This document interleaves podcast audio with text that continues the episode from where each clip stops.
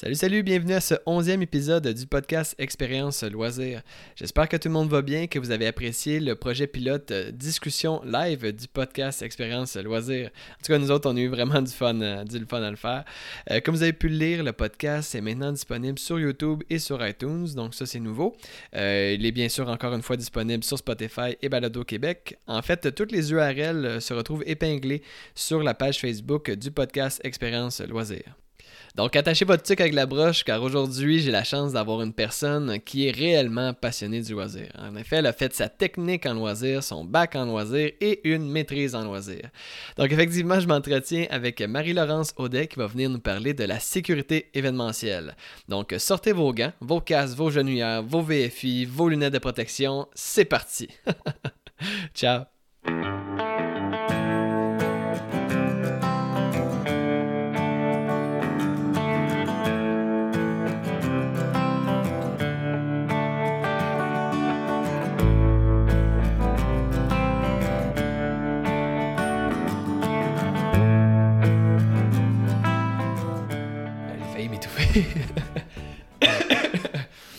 Ça commence avec quelqu'un qui s'étouffe. Ça commence, ça commence fort.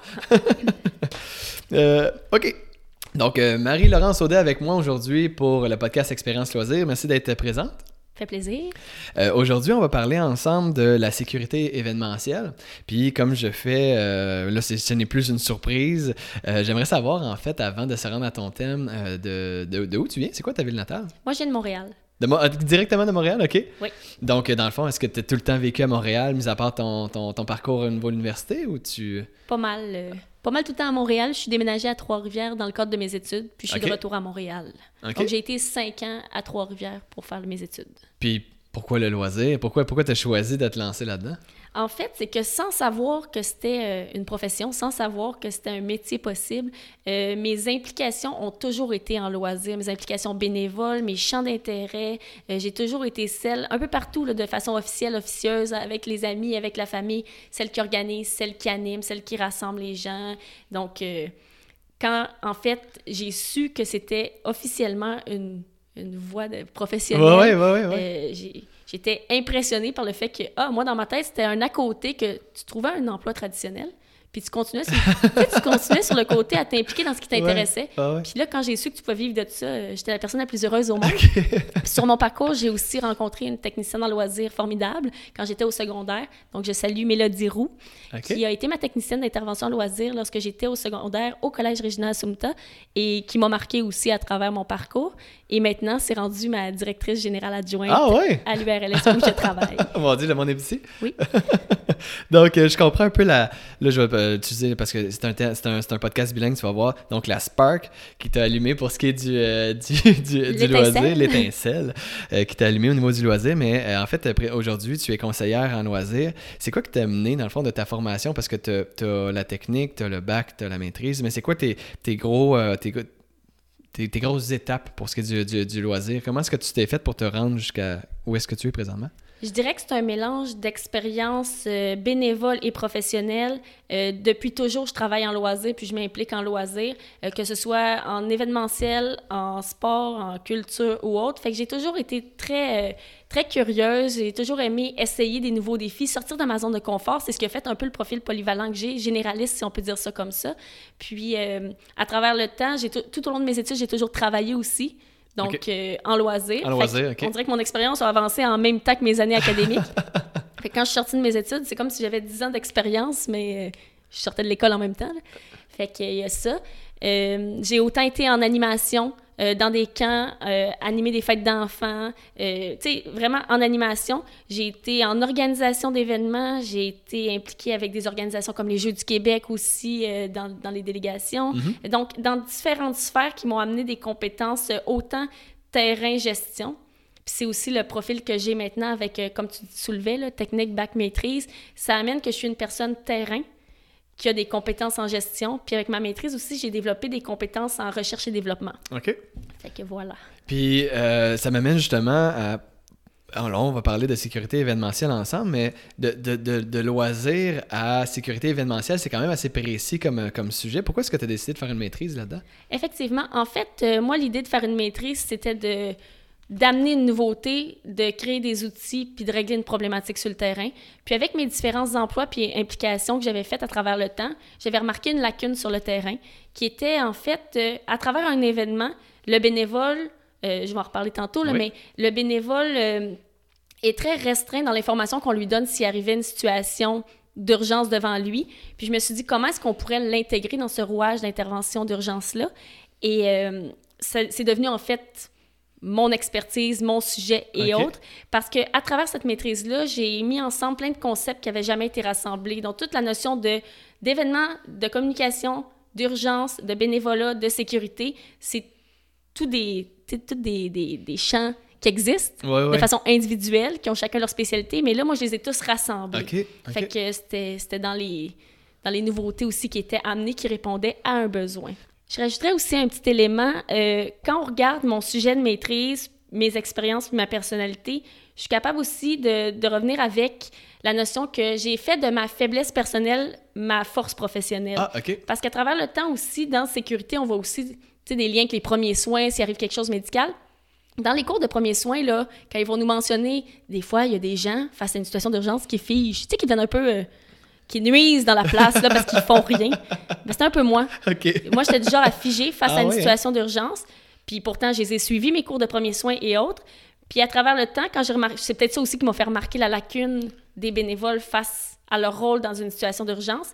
Bien, à force de me spécialiser là-dedans, je suis devenue l'experte qui dit aux gens quoi faire, mais vu que je n'ai pas l'information seulement une fois par trois ans, mais que c'est devenu une expertise régulière, veille stratégique et autres, maintenant, je suis celle qui intervient le plus efficacement dans une situation d'urgence. Fait que j'ai vraiment fait de ma faiblesse personnelle une force professionnelle. Puis tu sais, tu peux l'acquérir, puis non seulement de, après ça, il faut que tu l'enseignes dans un certain sens, fait que ça devient effectivement une, force. Puis on va en parler justement un petit peu plus précis au niveau de ta maîtrise par la suite. Mais avant, de, avant toute chose, on parle de sécurité événementielle depuis tantôt, mais c'est quoi pour toi la sécurité événementielle? En fait, la sécurité événementielle, là, c'est de... Ça regroupe plusieurs éléments. Ça regroupe, les expertises de plusieurs spécialistes des urgences. C'est autant les, les, euh, incidents mineurs ou majeurs qu'on pourrait retrouver au niveau euh, médical.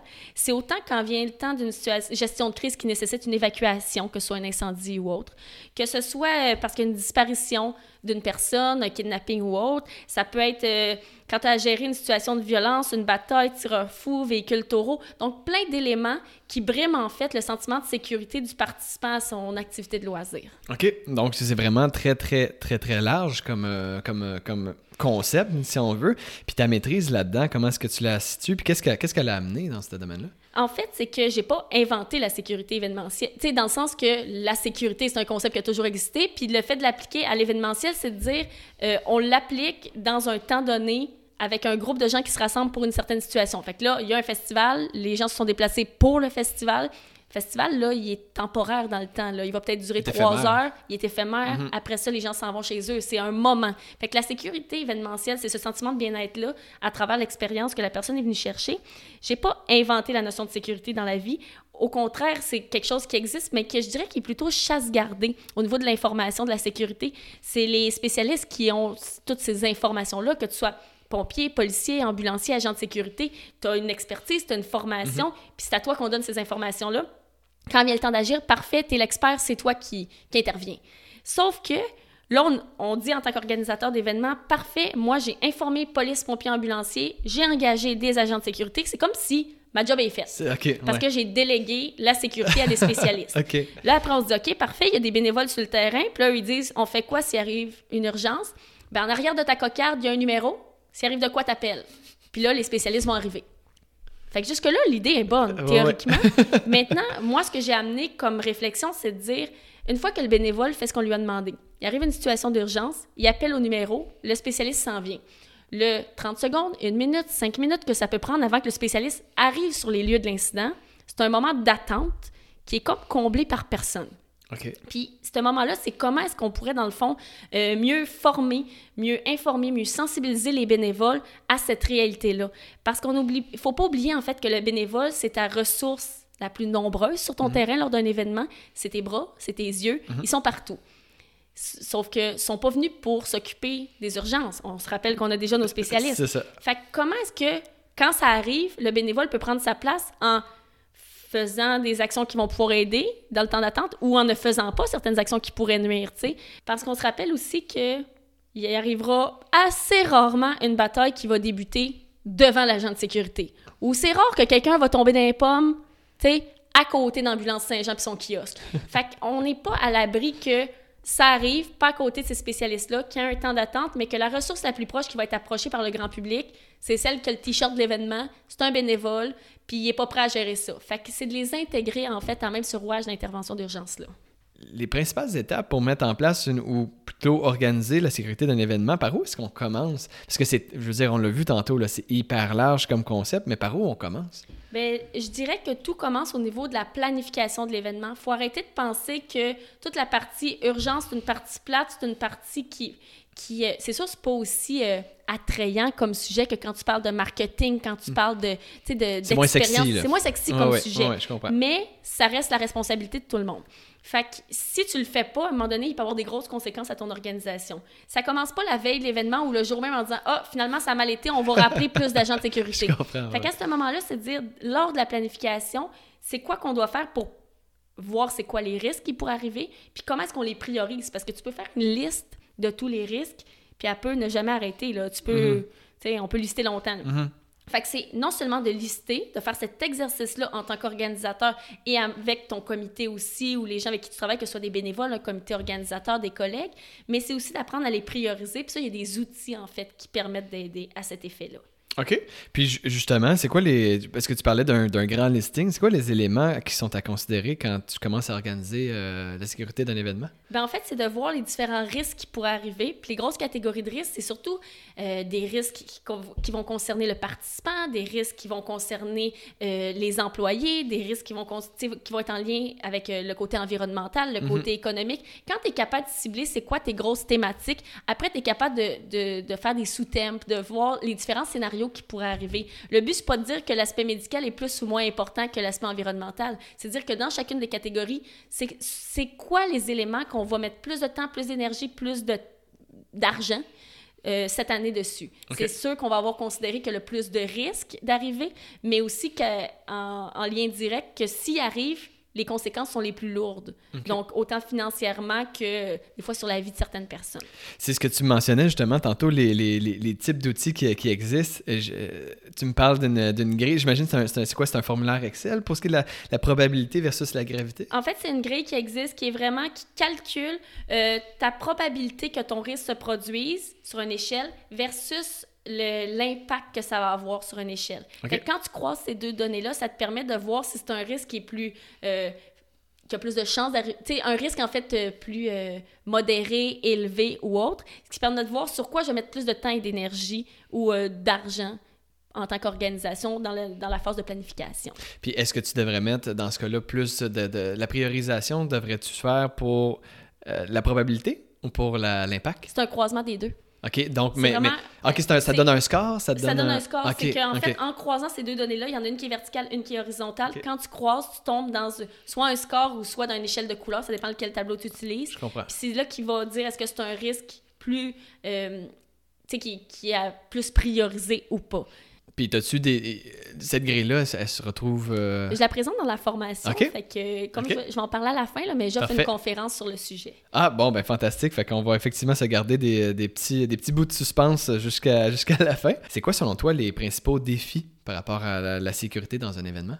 Je vous dirais qu'un des plus gros défis, c'est de réussir à convaincre d'investir pour mieux prévenir. Tout le côté financier dans une organisation, l'argent qu'il faut mettre dans cette prévention-là pour un risque qui peut-être arrivera jamais, on se comprend?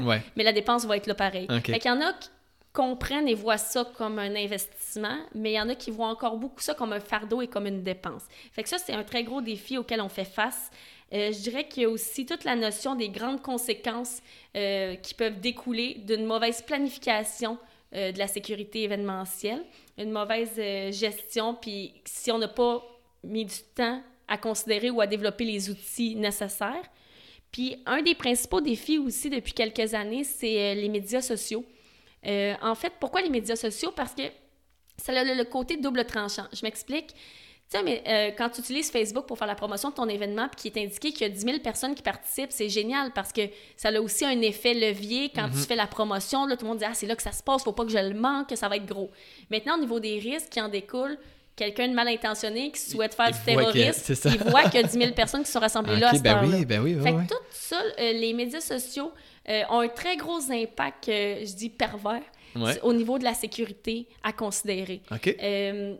Autrefois, c'était du bouche-oreille. Tu savais que c'est là que ça, que ça allait se passer parce que tout le monde en jase. Mais tout le monde en jase, c'est 300 personnes ou c'est 10 000 personnes? Mhm. Fait en ce moment, les médias sociaux sont très positifs comme plateforme pour les organisateurs d'événements, mais au niveau de la sécurité, faut prévoir en conséquence aussi. OK.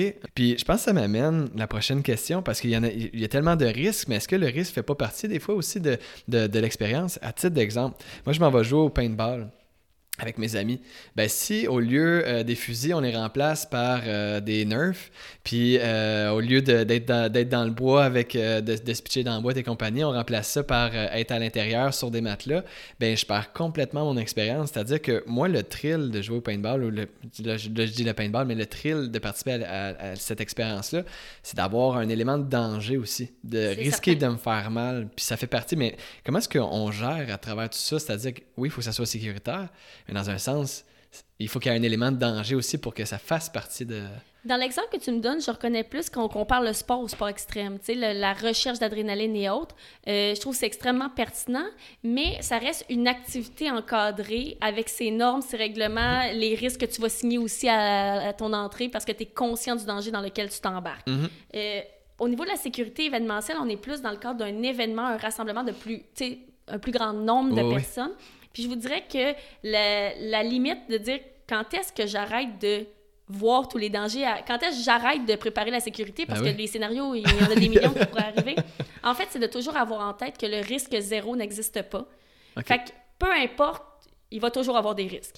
Maintenant, c'est de dire, en connaissance de cause de ton événement, en connaissance de cause de ce qui peut arriver, en connaissance de cause de ce sur quoi tu as décidé de prioriser, mettre du temps, de l'énergie, développer des outils, des, investir financièrement, quand ton organisation dit c'est beau, je suis prête d'assumer que là, j'ai tout fait en mon pouvoir, puis qu'il y a des choses qui vont peut-être arriver auxquelles j'ai pas pensé, puis il y a des choses auxquelles j'ai décidé de ne pas mettre une priorité cette année, il faut que tu acceptes de vivre avec ce risque-là. Il y a un risque que tu n'as pas le choix d'accepter en tant qu'organisation. Parce que dans le fond, quand on, quand on parle euh, d'un événement, de- que ce soit un festival ou autre, que ce soit... C'est ça qui est, qui est la beauté aussi de ce sujet-là, là, ça s'applique autant dans les événements culturels, sportifs, familiaux, qui soient... euh, qui, qui attendent 150 personnes ou qui en attendent 10 000, là, c'est le même principe au niveau de la sécurité. Après, ça va être au niveau de ce que tu vas déployer comme ressource qui va être différent. Peut-être qu'au lieu d'avoir 10 agents de sécurité, tu vas en avoir 500. tu sais. Ouais. Mais l'idée d'en avoir est là. C'est ça. Fait c'est de pas oublier que le participant qui se déplace pour aller dans un événement, il s'en va chercher une expérience. Il s'en va vivre quelque chose. Il va pour le spectacle, il va pour euh, passer du temps entre amis, peu importe, il va pour une raison. Jamais, quand tu sondes ces personnes-là, parce qu'il y a vraiment des études là-dessus, puis que tu dis pourquoi tu es allé, pourquoi tu t'es déplacé, c'est quoi qui t'a motivé, jamais la sécurité fait partie de la liste. c'est jamais ça. Pourtant, c'est une prise pour acquis, parce qu'après, Ben quand oui. on, leur- on les questionne à savoir qu'est-ce que tu penses de la sécurité, eux, c'était pas une option dans leur tête. Là. Non, non. Ils prenaient pour acquis qu'ils allaient être en sécurité. C'est un sentiment qui est sous-entendu, pris pour acquis, puis ils se disent, moi, je m'en vais là, je suis pas supposé être en danger. C'est tout inconscient, mais tu vas pas là pour la sécurité, mais si n'est pas là, c'est de ça que tu vas te rappeler. Puis il y a aussi l'idée que si tu mets pas assez de sécurité en place, puis que les gens sentent toujours qu'ils sont en danger, ils vivront pas une belle expérience. Puis si tu mets trop de choses en place, tu mets trop de barrières de foule, trop de ouais. policiers, trop de trop d'éléments qui peuvent être moralisateurs, là tu provoques. Tu as l'air de provoquer aussi. Fait que tu les empêches de vivre pleinement leur activité. Puis là, ils se demandent à tout moment, écoute, je suis pas correct, es-tu en train de me regarder moi? Euh, Puis des fois, même, ça va provoquer certaines personnes qui vont dire à l'autorité, c'est quoi? Tu me cherches? Pourquoi Ok. t'es là? Ok. Fait que l'idée, c'est de dire, trop, c'est comme passé. À un moment donné, c'est euh, tu pourras toujours mettre plus de barrières de foule, tu pourras toujours mettre plus d'éléments de sécurité, mais visuellement, tu vas faire plus nuire l'expérience euh, aux participants. Fait que voilà. Puis moi, un exemple que j'aime bien donner, en fait, c'est de dire, mettons que tu vas dans un festival, là, tu vas dans un événement, puis qu'il y a des toilettes chimiques. Ouais. Est-ce que tu vas t'en rappeler? Non. S'il n'y en avait pas, puis tu en avais besoin, ça risque d'être en fait le sujet principal de tout ton chemin de retour. Puis là, tu vas te souvenir que tu n'as pas aimé ça parce que là, là, il n'y avait pas de toilette. Je comprends. Ça a l'air niaiseux. Ah ouais. La personne n'était pas allée là pour avoir des toilettes chimiques, elle allait voir un spectacle, mais son, son besoin de base n'a pas été comblé. Fait que la sécurité, c'est un peu la même chose. Si la personne sent que euh, c'était pas un lieu où est-ce que sa sécurité était, dans le fond, mis de l'avant, là, que c'est un lieu sécuritaire, elle va revenir, puis le sentiment vécu, il n'aura pas fait vivre la pleine expérience. Puis sur quoi est-ce qu'on on se base? Y a-tu des références? Y a-tu des ressources? Y a-tu des instances, des normes, des théories? Sur quoi est-ce qu'on se base pour la sécurité événementielle? Ben, je vous dirais que quand on parle d'un événement qui se déroule à l'intérieur d'un bâtiment, il y a des normes qui existent à cet effet-là. Euh, à savoir, il y a combien de sorties de secours requises, euh, combien d'extincteurs, euh, combien de monde qui rentre dans la pièce, c'est quoi les permis requis. Euh, mais euh, sinon, c'est de suivre vraiment l'actualité, beaucoup là, au niveau de la veille stratégique, parce que, comme je disais, il y a beaucoup d'informations chasse-gardée au niveau de la sécurité qui est exclusive aux spécialistes des urgences que sont policiers, pompiers, ambulanciers. Fait que moi, je suggère aux gens, en fait, de beaucoup suivre l'actualité. Puis quand ils voient que ce soit quelque chose qui se passe dans leur ville, dans leur province, dans le pays, dans un autre pays, quand on voit quelque chose passer puis qu'on dit « Aïe, aïe, au marathon, il y a eu une bombe qui a explosé », posez-vous la question pour votre organisation si c'était arrivé, est-ce que vous étiez prêt? Puis qu'est-ce que vous auriez fait? Ça va juste bonifier, en fait, votre prochaine planification. Fait que ça permet d'être en prévention, Visualisation, dans le fond. hein? Exactement, ça permet vraiment de voir, parce qu'il en arrive, tout, tu sais, pas tous les jours, là, mais il en arrive souvent, on en voit souvent jaser, puis quand ça arrive, ça se promène rapidement sur les médias sociaux. Servez-vous de tout ça pour évaluer comment se situerait votre organisation à travers une telle situation. Personne n'est à l'abri que ça arrive, c'est triste quand ça arrive, mais serv- servons-nous-en en fait pour apprendre puis mieux se préparer. Parfait. Puis y a-tu, euh, y a-tu des, des, euh, Parce que dans le fond, les, les principaux euh, instances doivent définir selon le concept, c'est-à-dire que si on y va au niveau d'un risque médiatique versus un risque euh, de, de, de- de premier secours, Effectivement, ça, oui. ça doit dépendre de l'instance qu'on recherche, dans le fond.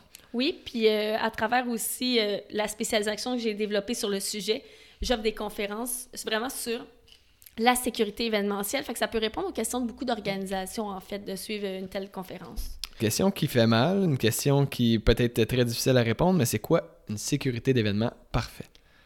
Euh, une sécurité d'événement parfait, je dirais que la direction de l'organisation comprend les risques, puis elle a décidé, en fait, d'investir autant financièrement qu'en ressources nécessaires pour euh, les prévenir, ou du moins pour que s'il arrive quelque chose, tout est en place pour mieux intervenir. Fait que déjà, d'avoir un membre de la direction qui y croit, puis qui le considère dans ses priorités, euh, ça fait une différence.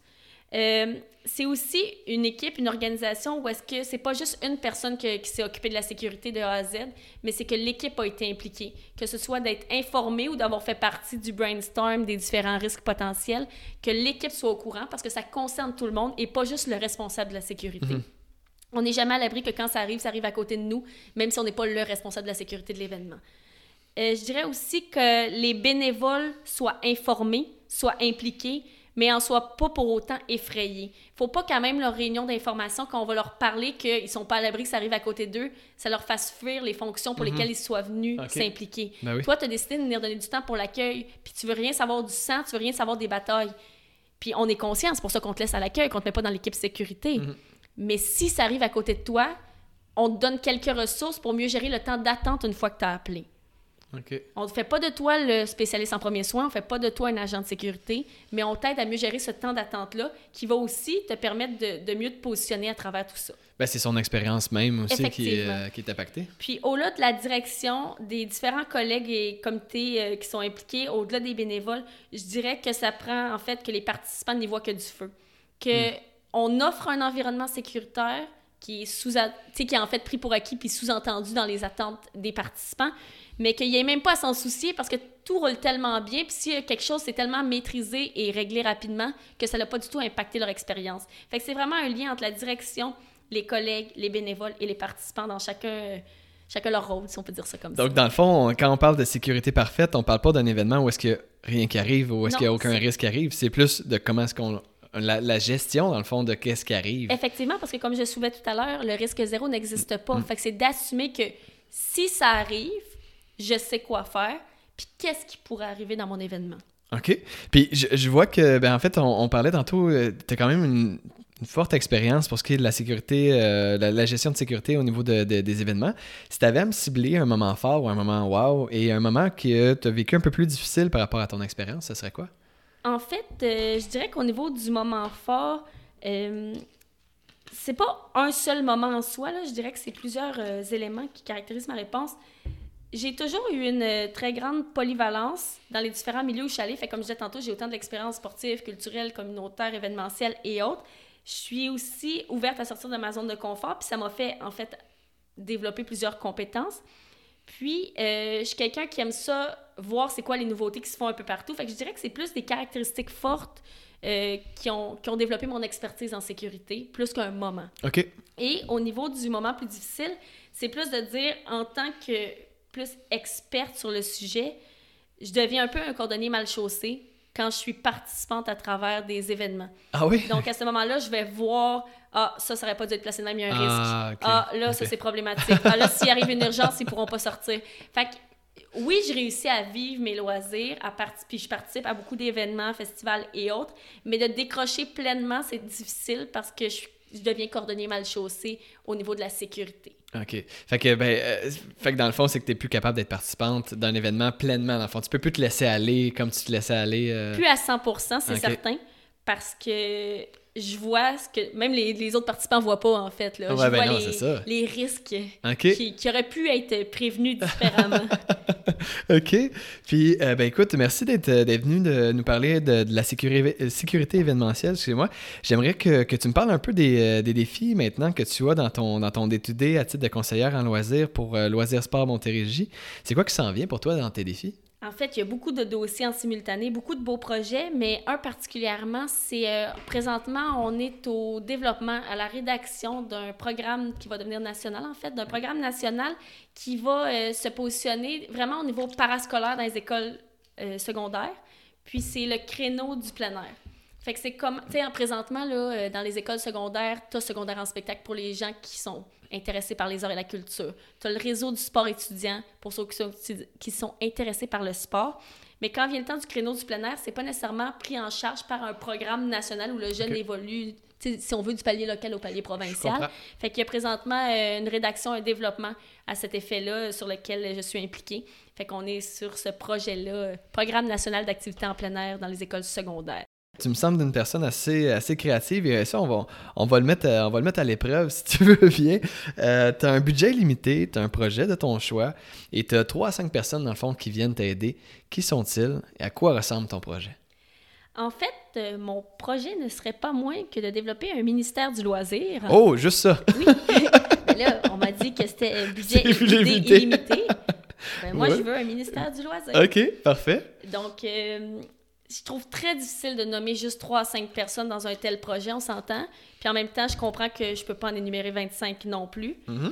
Comment je les ai euh, répartis, je peux dire ça comme ça, ce serait de dire si j'avais trois grandes sections dans mon ministère du loisir, qui est-ce que je pourrais mettre en tête de ces, euh, ces secteurs-là? Ah, c'est intéressant. Donc, euh, c'est certain qu'il y aurait un secteur qui serait vraiment axé sur tout le côté innovation, conception, créativité pour amener de la nouveauté, rester à jour puis être sur les tendances au niveau du loisir. Euh, à la tête de ça, je mettrais euh, deux personnes qui seraient en fait Nicolas Goyette-Bouchard et Jean-Philippe Charbonneau pour leur créativité, pour euh, toujours sortir des idées qui, sortent du lot. Euh, fait que ces deux personnes-là, j'y souhaiterais à la tête de ce secteur-là. On s'entend qu'après, je pourrais nommer 20 autres noms qui seraient ben dans oui, ben oui, ben oui, ben oui. Mais ça serait mes têtes dirigeantes. Parfait. Euh, au niveau de, du secteur recherche et développement loisirs, euh, il y aurait deux personnes. Il y aurait Benjamin Branget et Steve Hager. Puis, ça, c'est des, des, têtes euh, pensantes au niveau du loisir. C'est des gens au niveau de la recherche, du positionnement stratégique, de la place du loisir, euh, des nouveautés à développer euh, au niveau de la recherche là, que, que je trouve impressionnant. OK. Et au niveau de la partie service client, organisation, il y aurait trois personnes. il y aurait Karina Tardy, Catherine Poirier et Nicolas Carignan. Donc euh, voilà, ça serait. Euh, mais puis encore une fois, eux, c'est euh, de l'expérience par différents projets, implications que j'ai eues avec ces gens-là, leur facilité d'approche avec les gens, à mettre en confiance, à clairement monter un projet qui répond aux besoins de la personne, leur écoute, leur personnalité. C'est pour ça que je les ai sélectionnés. Donc, ça serait les trois secteurs principaux au niveau du ministère du loisir. Après, on s'entend qu'il y a plein d'autres éléments qui Ben prennent oui, découler. ben oui, il y a ben la oui. logistique, il y a la, la gestion, il y a l'animation. Comme je dis, je pourrais juste avoir fait un podcast là-dessus, là, sur le ministère idéal. Mais ces trois secteurs-là, ça serait euh, Euh, vraiment- mon équipe de rêve. C'est vraiment cool comme idée parce que tu sais, habituellement les personnes vont aller dans, dans des événements ou dans des projets, mais écoute, un- créer une instance, euh, pourquoi pas? Rien de moins. Fait qu'écoute, ayant les sous, euh, on va te transférer ça, fait que demain tu peux partir le tout au niveau du, cré- création Donnez-moi juste le go, là, puis on va m'arranger après pour les sous. Parfait. Écoute, euh, Marie- Marie-Laurence, on va tout, simplement euh, terminer avec. euh, je te laisse un, deux minutes, ta carte blanche et tu peux promouvoir ce que tu souhaites. En fait, comme on en a parlé un peu plus tôt à même le podcast, à travers l'expertise que j'ai développée dans ma maîtrise, pour moi, une des choses importantes, c'est que ça ne reste pas juste des écrits sur une tablette dans une bibliothèque, dans des archives. L'idée, c'était que ça fasse avancer le milieu, qu'il y ait des outils concrets qui soient adaptables, qui soient transférables, que l'information là, soit diffusée au plus de gens possible. Et euh, c'est pour ça que maintenant, j'offre en fait ces informations-là sous forme de formation, sous forme de conférence. Donc, euh, vraiment, vous pouvez communiquer avec moi. Euh, je l'ai autant fait auprès de municipalités, d'organismes à but non lucratif, de finissants étudiants en technique d'intervention en loisirs. Fait que, tu sais, ça peut vraiment être... On étudie là-dedans, on n'a pas beaucoup d'expérience. Donne-nous les bases pour qu'on puisse partir comme faut. Que ça peut être auprès de gens qui, depuis des années, travaillent là-dedans puis veulent une expertise de plus à leur Mhm. arc. Euh, en fait, une corde de plus à leur arc. Puis, euh, c'est ça, juste de communiquer avec moi, puis euh, rendu là, on s'arrange. Je reviens justement de cette semaine, j'ai rencontré une quarantaine de personnes qui étaient intéressées Ok. par ça. Euh, ça avait été organisé par Loisirs et Sport Montérégie. Ça offrait la conférence sous forme de formation, sur une formule de trois heures. Puis euh, les gens étaient très satisfaits. Puis c'était intéressant de voir la provenance des organisations, à quel point Mm. une personne d'une ville, une personne de- d'un organisme privé, une personne à son compte, tout le monde y trouve, tout le monde y trouve son compte, dans le fond. À chaque fois qu'il a été question de faire ça sous forme de conférence et de formation, ça l'a beaucoup fait jaser. Les gens se sont beaucoup déplacés. Ça répond clairement à un besoin. C'est un créneau qui n'était pas comblé. En fait, comme je disais, ça a toujours été chasse-gardée, la sécurité. Fait que comment est-ce qu'on peut le rendre accessible aux organisateurs d'événements, aux gestionnaires d'événements, pour qu'ils puissent le considérer dans leur planification, dans les ressources à mettre en place, puis à mieux comprendre la réalité de la sécurité pour avoir aussi pour être capable de mieux aussi parler aux spécialistes de la sécurité, qu'on ait le même langage. Fait que voilà. Puis là, tu, tu dis ils peuvent te contacter, mais où? Oui, C'est quoi la meilleure façon de te, de te rejoindre? Est-ce que c'est Facebook? Est-ce que c'est par vous pouvez me courriel? Contacter par Facebook parce que via le podcast, je suis taguée. vous pouvez l'écrire dans les commentaires. Vous pouvez. euh, je peux même laisser mon courriel euh, à même les commentaires du podcast. Bon, fantastique. Euh, Donc, euh, je vous invite à lire dans, dans les commentaires. Il risque d'y avoir un petit peu plus d'informations et même dans la description aussi du, du, du vidéo. Donc, on vous, on vous donnera les, les meilleures façons, mais effectivement, en ayant tagué Marie-Laurence, vous allez pouvoir la communiquer avec elle directement. Donc, écoute, un grand merci de ta présence aujourd'hui. C'est super apprécié. Puis, euh, j'espère que les, euh, les, les auditeurs ont, ont eu autant de, de- de plaisir à t'entendre parler de la sécurité événementielle, qui est un sujet qui, des fois, effectivement, prend est, est- est comme pris pour acquis. Mais je trouvais ça in- intéressant d'en parler. Puis, euh, tu en parles avec une passion. Donc, merci beaucoup d'être venu. Merci de m'avoir reçu. Voilà. Ta ta ta!